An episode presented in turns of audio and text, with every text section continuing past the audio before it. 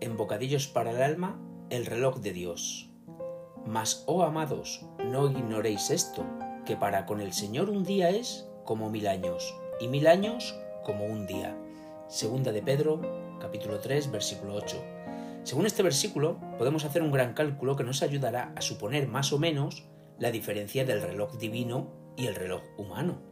Por lo tanto, quedaría así. Un día serían mil años, mediodía serían 500 años, seis horas 250 años, tres horas 125 años, una hora 42 años aproximadamente, media hora pues 21 años aproximadamente, 15 minutos serían 11 años aproximadamente, 8 minutos 6 años, 4 minutos 3 años, 2 minutos 18 meses, 1 minuto 9 meses, 30 segundos 4 meses, 15 segundos 2 meses, 8 segundos 1 mes, 4 segundos 15 días, 2 segundos 8 días y 1 segundo 4 días aproximadamente. Podemos comprender que cuando pedimos al Señor en oración, el Señor hará que esperemos unos cuantos segundos de su reloj para darnos su respuesta. Cuando no entendemos cómo funciona el reloj de Dios, muchos perdemos la paciencia y nos enfadamos con Él, creyendo que no le importa nuestra vida.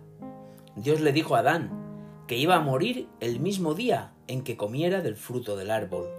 Génesis capítulo 2 versículo 17, que dice así, Mas del árbol de la ciencia del bien y del mal no comerás, porque el día que de él comieres, ciertamente morirás. De acuerdo con el reloj divino, la vida de Adán estuvo muy cerca de finalizar el día del reloj de Dios. Lo podemos ver en Génesis capítulo 5 versículo 5. Y fueron todos los días que vivió Adán 930 años y murió. Adán no alcanzó a vivir un día entero del reloj divino. El Señor no retarda su promesa, según algunos la tienen por, tardanza, sino que es paciente para con nosotros, no queriendo que ninguno perezca, sino que todos procedan al arrepentimiento. Segunda de Pedro capítulo 3 versículo 9. Aun cuando sus planes parecen tardar y parecen olvidados, Dios trabaja con un reloj perfecto, porque su tiempo es perfecto.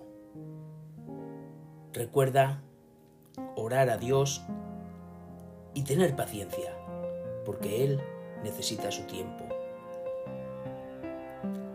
Feliz día junto al Señor y recuerda que tú vales mucho para Dios.